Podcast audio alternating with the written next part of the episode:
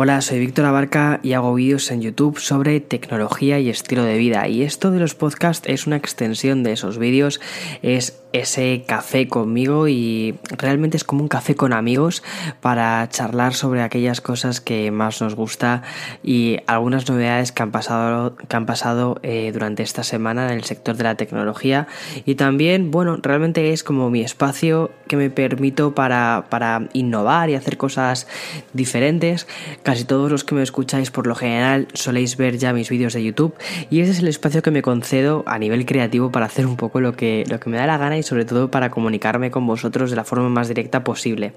Entonces, bueno, espero que os guste este podcast y este podcast sí que va a tratar bastante sobre tecnología, más que nada porque han pasado algunas cosas bastante interesantes en el sector tequi esta semana y además justo algunas hoy.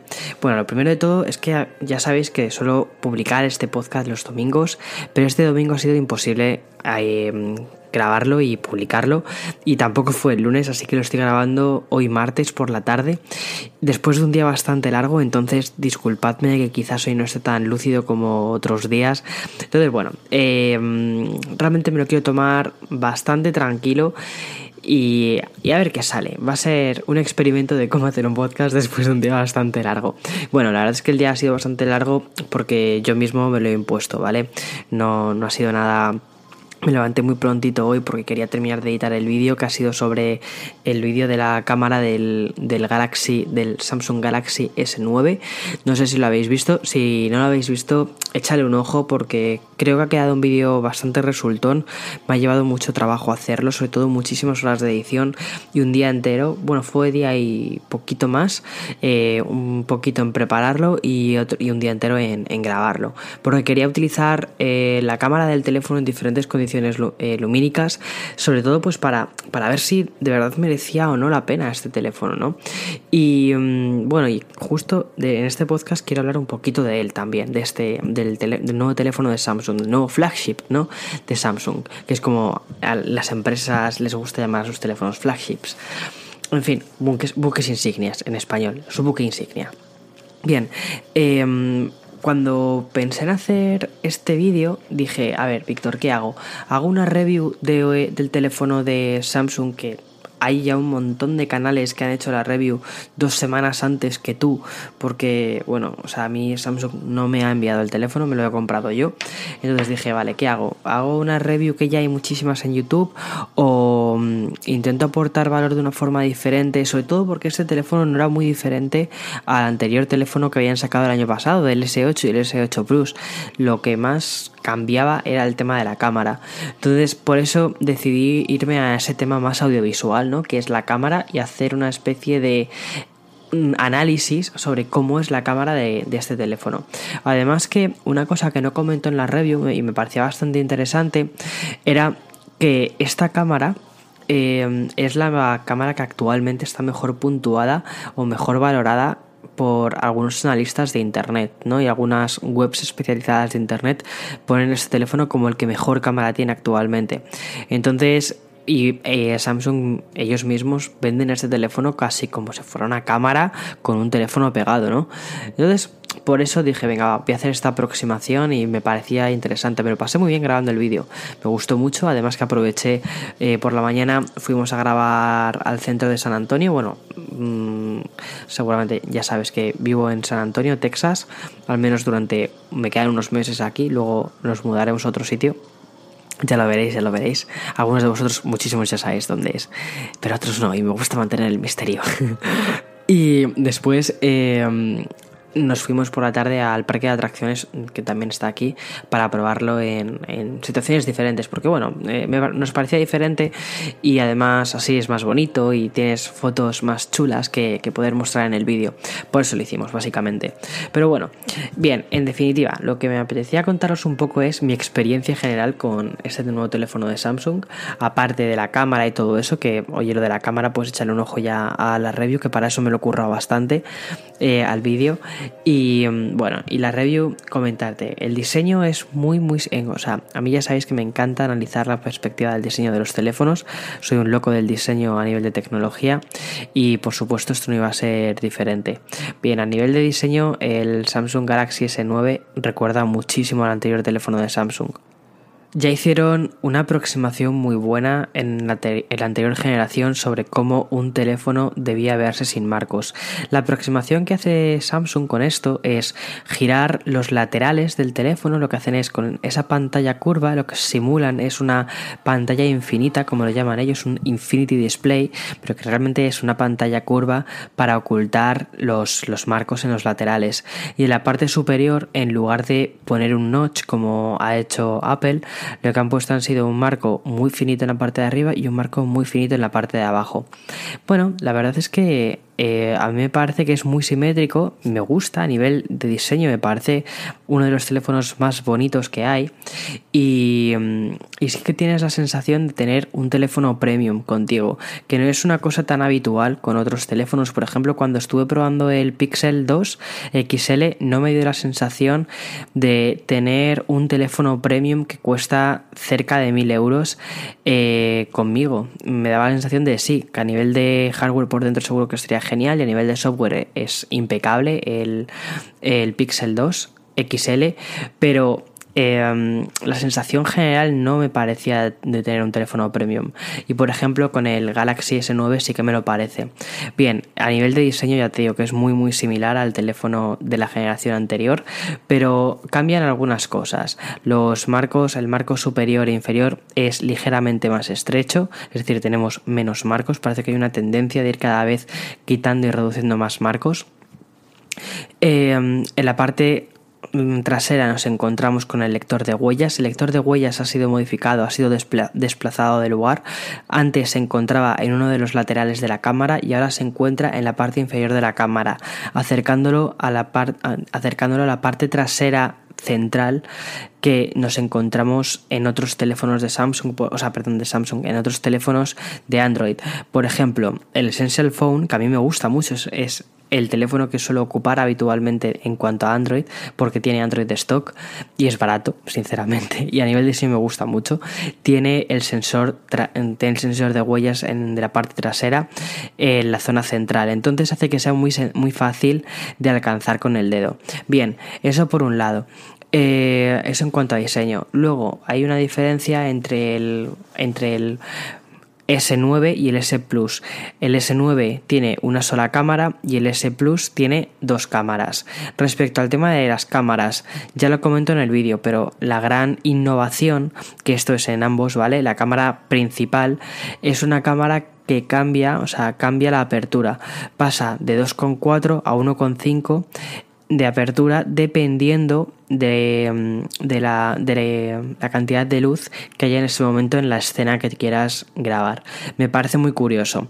Dice muchísima gente que es más bien un movimiento de marketing más que una, em, digamos, una característica real. Bien, no lo sé si es un movimiento de marketing, creo que les está yendo bastante bien. si es un movimiento de marketing, no lo hace nada mal. La cámara ya te digo que es muy buena, échale un ojo al vídeo. Pero bueno, no, vamos a no me voy a centrar en el tema de la cámara para, para este podcast. Quiero centrarme en otras cosas. Bien, a nivel general es un teléfono que me ha gustado, pero tiene, tiene muchos peros, ¿vale? Primero, ya sabéis que Mm, yo soy usuario de Apple por elección, es decir, el teléfono que yo elijo después de haber utilizado otro montón de dispositivos, entre ellos también dispositivos Android, es el, es el iPhone, sobre todo porque mi ecosistema es Apple y me gusta cómo funciona y además utilizo muchísimas veces mi propio teléfono para grabar. Entonces es realmente sencillo pasar luego las imágenes que he grabado a través de AirDrop a mi ordenador y de, mi ordenador, de mi carpeta de descargas a Final Cut. Es realmente sencillo. Entonces digamos, mi teléfono principal es el, es el iPhone y mi teléfono secundario es un teléfono Android. Y bien, el teléfono Android que elegí fue el Essential Phone. Primero porque es un teléfono barato y segundo porque es un teléfono con Android puro. Y me gusta eh, me gusta a nivel de diseño como es Android puro, ¿no? Y cuando decidí comprar este Samsung S9. Ya sabía, yo ya había tenido un S7 hace un año aproximadamente, un poquitín más de un año. Había tenido un, S, había tenido un S7 y había tenido, había tenido mi primer contacto con eh, la capa que se llama Samsung Experience. Samsung Experience es la capa que Samsung pone por encima de Android, ¿no? Que es la eh, son todas las aplicaciones que Samsung te ofrece, son esos diseños que Samsung te ofrece y demás. Aunque efectivamente Android, y por ser Android se pueden modificar un montón de cosas, llegas a un punto en el que no se pueden modificar. Hay algunas tipografías en algunos sitios que, por ejemplo, no se pueden modificar. Hay algunos iconos en algunos sitios que no se pueden modificar. Y mm, Bien, cuando mucha gente, y cuidado, no estoy aquí no es una crítica en absoluto a Android, ¿vale? Y creo que Android eh, como sistema operativo está muy bien. Pero muchísima gente, eh, una de las cosas que más valora de Android es la capacidad de customización del sistema operativo. No creo que sea tan customizable como muchísima gente dice. Y creo que llegas a un punto en el que eh, a nivel de sistema ya no te deja cambiar más. Y esto es una pega que le pongo al teléfono eh, o a los teléfonos en general de Android. Que efectivamente, aunque lleva. Eh, de Android, no, perdona, de Samsung. Efectivamente, aunque Samsung lleva Android, ¿vale? Y puedes modificar un montón de cosas comprando skins en la Store, en la Play Store. Llega un punto en el que ya no puedes modificar más. Por ejemplo, tipografías o menús. Y eso es la crítica que le hago a, este teléfono. Hubo una cosa muy curiosa, sabéis que el S9 viene con Bixby, igual que el S8, ¿vale? Y además tiene un botón dedicado a Bixby. Bixby es el asistente de Samsung y no es ni de lejos tan bueno como Siri y ni mucho y ni muchísimo menos que Google Assistant. Entonces lo que hice fue remapear, atención con esa palabra, remapear el botón de Bixby para utilizarlo con el asistente de, de Google. Bien, simplemente me descargué una aplicación que hay en el store que lo que hace es cambiar la funcionalidad del botón. Entonces, cuando apretas ese cuando apretas el botón de Bixby, lo que hace es lanza esa aplicación y esa aplicación invoca a Google Assistant. Es como una aplicación intermedia que se pone entre el botón, el comando de ese botón y Em, Google Assistant. Bien, esto al final no se sabe cuánto puede llegar a durar porque es cuestión simplemente de que Samsung lance algún tipo de característica que cape esta aplicación, porque obviamente lo que quiere Samsung es que utilice su asistente.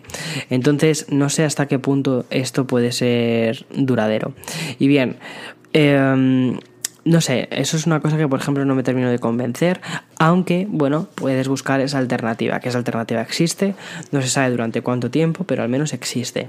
Que eso es una cosa que por ejemplo sé que muchísima gente que tenga este teléfono me va a decir, bueno, pero por ejemplo no puedes hacer lo mismo con Siri. Bueno, efectivamente, cuando te compras un teléfono de Apple, cuando te compras un, iPhone, sabes eh, que vas a tener, que el asistente principal que incluye el teléfono es Siri. Entonces, bueno, es una crítica intermedia que se puede hacer. Lo que pasa es que cuando compras un teléfono de Android, muchísima gente te dice, no, pero es que con un teléfono de Android puedes ponerlo completamente a tu gusto. Sí, pero con peros, ¿vale? Eh, bien. Eso por un lado, el tema de Bixby, que te lo intentan incorporar en diferentes sitios, ya sea con un botón dedicado o incluso con funciones de la cámara que son exclusivas de Bixby, como por ejemplo temas de realidad aumentada, que pongas la cámara delante de un objeto y que Bixby analice cuál es ese objeto y te diga qué es. Por ejemplo, un, un o sea, puedes ponerlo delante de un libro, entonces Bixby analiza ese libro y a través de la portada te dice, oye, este, libro es este. Entonces tú puedes comprarlo en Amazon o puedes hacer una, una, serie de funciones. Si tienes desactivado Bixby, obviamente esto no puedes hacerlo. Yo prefería vivir sin Bixby. Y mm, luego otras cosas. A ver, a nivel de aplicaciones, Samsung tiene ideas muy buenas y tiene aplicaciones muy buenas, pero, bueno, muy, muy, buenas. Por ejemplo, em, la aplicación de salud me parece que, oye, no está nada mal. Pero hay muchísima redundancia de aplicaciones. Si tienes la galería de fotos de Samsung y también tienes la galería de fotos de, Google Fotos, pues ahí ya tienes dos galerías, ¿no? Ahí lo tienes de forma redundada. Una, digamos, es una galería que tienes subida en la nube y otra es una galería que tienes en tu dispositivo, que realmente es un, es un visor. Y tú eliges, dependiendo qué aplicación, cómo quieres ver, cómo quieres ver unas fotos o cómo quieres ver otras. En fin. Pero, por ejemplo, con el tema de fotos no me parece tan extraño. Lo que sí que me parece extraño es que em, Samsung sigue metiéndote de, serie su buscador eh, de internet, su equivalente a Safari en iOS. Bien, eh, ahí tienes su buscador y aunque tú le quieras meter otro buscador, como pueda ser Chrome, que es el que al final te terminas descargando, tienes esa redundancia, igual que la aplicación de teléfono, tienes la aplicación de teléfono de Samsung y la aplicación de teléfono de Google, tienes la, o sea, y así sucede la aplicación de contactos de Google, la aplicación de contactos de Samsung, cuando realmente las aplicaciones de Google por lo general suelen ser muy superiores a las de Samsung, ¿eh? por lo general. Otra característica que sí que, por ejemplo, me ha gustado mucho del teléfono es la, el Edge, ¿vale? el lateral del teléfono. Cuando deslizas el dedo en uno de los laterales, se despliega una ventanita con accesos a las aplicaciones, algunas aplicaciones que tú hayas elegido. Eso, por ejemplo, sí que lo he utilizado bastante, lo utilizaba en mi S7 Edge y lo he utilizado ahora en el S9 y es una cosa que sí que me gusta. Creo que haces que, te, haces que tengas un aspecto general bastante limpio con el tema de las aplicaciones, las tengas colocadas, que tengas tu cajón de aplicaciones donde, digamos, tienes ahí todas las aplicaciones, luego tienes un pequeño escritorio donde tienes las aplicaciones que utilizas más habitualmente y el Edge donde tienes algunas aplicaciones que quieres simplemente tener ahí y que quizás em, quieres tener la, la ventana general un poquitín más limpia. Al menos es, un poco como yo lo hacía. De todos modos, em, excepto Samsung, ningún otro teléfono tiene esto, tiene ese Edge. O sea que no es una función que quizás pueda o le pueda parecer a mucha gente llamativa, pero es una función de, del S9 y me parecía importante comentarlo. A mí, por ejemplo, sí que me ha gustado eso es un, es un punto a favor. Sin embargo, hablando de la limpieza de aplicaciones y la limpieza de la interfaz, una cosa que no es demasiado limpio es que las aplicaciones luego tienen diseños diferentes. No todas las aplicaciones, por ejemplo, tienen la misma forma, la forma circular o, la forma cuadrada. Hay algunas que sí que se te amoldan y que tienes diferentes formas de hacer para que para lanzar eh, la forma redondeada de las aplicaciones, pero algunas otras no se amoldan, como por ejemplo Instagram. Instagram sigue siendo eh, esa forma muy similar de, a la aplicación que tiene de iOS, ¿no? Entonces, no sé, hay diferentes cosas que dices, no me termina de gustar esto. Pero bueno, para gustos los colores y si no tienes Androids para elegir, que tienes una barbaridad de Androids y skins y Android Experience o MIUIs, como en el caso de, Xiaomi, ¿no? Que es la capa de personalización. Bueno, cada uno al final le pone su capa de personalización. Y si no, pues tienes eh, los Pixel, que al final es Android stock, posiblemente sea una de las formas más puras de disfrutar de, de Android. Bien, el teléfono en general me parece un buen teléfono. Habrá que verlo con el paso del tiempo, cómo se comporta este teléfono, que al final ya sabéis que los teléfonos de Samsung suelen ser famosos por no aguantar demasiado bien el paso de las actualizaciones que no suelen tener muchas, o el paso del tiempo, eh, y sobre todo el procesador que se va ralentizando, o la batería que suele ir disminuyendo, cosas de este tipo. Pero en general me parece un buen teléfono, me parece que tiene un software muy bueno, una pantalla que es espectacularmente bonita y, en fin, es un buen teléfono y la gente que se lo compre, los, muchísima gente que se compra ese teléfono sé que se va a quedar muy muy satisfecha. Si eres una persona que habitualmente utilizas teléfonos de Android y te vas a por ese teléfono, te va, te va a encantar. Es un muy buen teléfono, es un teléfono de gama alta, alta, alta de Samsung. No es ni una gama media, alta, no, es una gama alta de Samsung. Y el precio también lo es. Además que puedas eh, aumentar la capacidad a través de una tarjeta SD o bueno, o micro SD también está muy bien. Hay que decir que aunque tú le puedas ampliar el almacenamiento con una tarjeta SD, no es tan rápido, ¿vale? Que si el almacenamiento ya lo tuviera incorporado dentro del teléfono. Pero bueno, es una opción para quien la quiera coger, o sea que perfecto. Bien, esto por el lado de, el, análisis del teléfono de Samsung. Luego, hoy, como eh, estoy grabando el podcast en martes, el martes 27 de marzo, hoy ha habido una conferencia bastante curiosa y atípica eh, de Apple, enfocada en el entorno educativo, en el sector educativo. Únicamente han presentado en cuanto a producto que muchísima gente esperaba que presentaran más cosas en cuanto a hardware. De hecho, yo mismo en el podcast de la semana anterior eh, hablaba de todas esas posibilidades que se abrían a la conferencia de hoy. Bien, eh, únicamente hemos visto un producto que es el iPad. Un iPad económico, efectivamente, sí que tenemos un iPad económico, no tan barato como yo pensaba que iba a ser. Yo la semana pasada decía que iba a costar 259 dólares, al final va a costar 299 dólares para estudiantes y 329 dólares para las personas que no sean estudiantes. En España van a ser 349 euros, en el resto de países no lo sé, lo desconozco completamente. Pero sí que va a tener algunas funcionalidades muy buenas, como por ejemplo, mejoran el procesador, pasan de un procesador A9 a un procesador A10, que es el mismo que utiliza eh, el iPhone 7, lo cual, es, lo cual está, está realmente bien. Es un procesador muy bueno que permite la multitarea, permite la realidad aumentada y permite utilizar el ordenador de una forma, o sea, el ordenador, perdonad, el iPad como si fuera un ordenador eh, de una forma bastante avanzada. Luego también han mejorado la pantalla, eh, añadiéndole una, una pantalla puede leer el Apple Pencil y sus puntos de presión, lo cual hace que sea una pantalla muy precisa para utilizarlo con el stylus de Apple.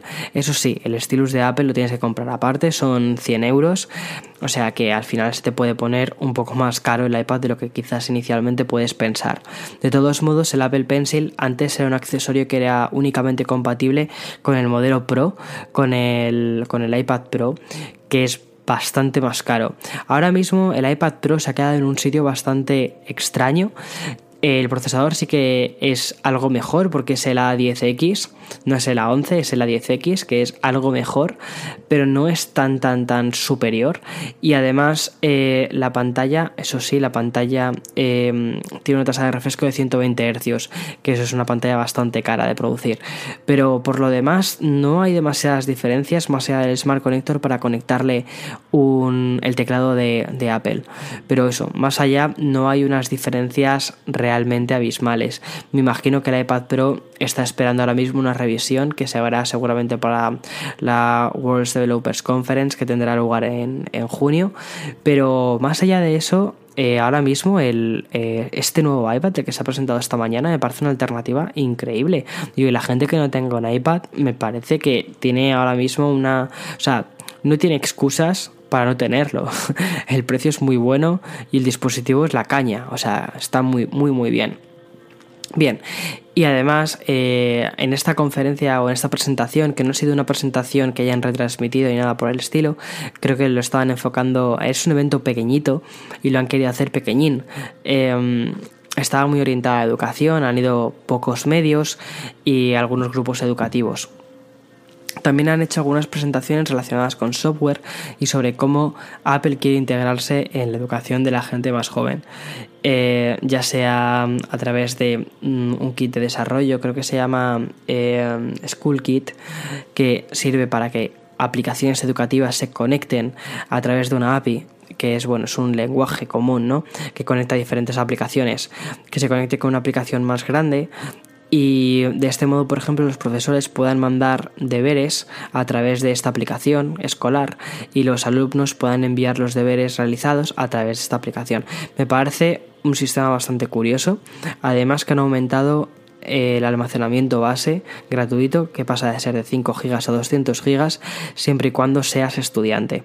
Bueno, yo creo que es una buena excusa para volver a la universidad entonces. Bien, eh, a mí me ha gustado, a mí me ha parecido bastante curioso. Además, es, em, Tim Cook ha tenido algunas referencias. bueno, la presentación la han, hecho, la han hecho en un instituto y Tim Cook ha hecho algunas referencias a lo que está sucediendo durante estos días en Estados Unidos. Todos estos movimientos, como el March for Our Lives, que ha tenido lugar en los institutos. Ya sabéis lo que sucedió hace unas cuantas semanas, el, tiroteo en un instituto de Florida Bien, eh, entonces ha tenido unas palabras bastante bonitas sobre el futuro de los, de los jóvenes y, bueno, aparte también curioso que, lo hayan, que hayan hecho este evento en un instituto que está siendo ahora mismo casi un sitio donde día a día están apareciendo noticias, ya sea porque los profesores están pidiendo, o sea, eh, los gobiernos, la NRA está pidiendo, está pidiendo que los profesores vayan armados a, al instituto y creo que el único arma que tiene personalmente, el único arma que te, debería de llevar un profesor al instituto sería el conocimiento y, y las ganas de, crear un futuro mejor para sus alumnos. Y los alumnos lo mismo. Y oye, y si ese futuro tiene que ver con la tecnología, ya sea un iPad, ya sea un Chromebook, sea lo que sea, pero que sea instrumentos para abrir mentes, no para reventar a personas. Uy, qué poético me ha quedado. bueno, eh, y nada, en definitiva ha sido una presentación que me ha gustado bastante. Bien, y hasta aquí este pequeño podcast. Quería hacer un podcast bastante cortito, han sido 25 minutos. Prometo que el fin de semana que viene sí que haré uno un pelín más extenso, eh, hablando pues de estas pequeñas cosas de tecnología o estas cosas que me vayan inquietando a lo largo de la semana. Y nada, muchísimas gracias de verdad por acompañarme una semana más y wow, el día ha sido largo, ya lo habéis visto si seguís mi Instagram, si habéis visto además la colaboración que he hecho hoy con Isena Cody con Verónica, que ha estado espectacular. Ahí además cuento un poquito más mis impresiones sobre el iPad.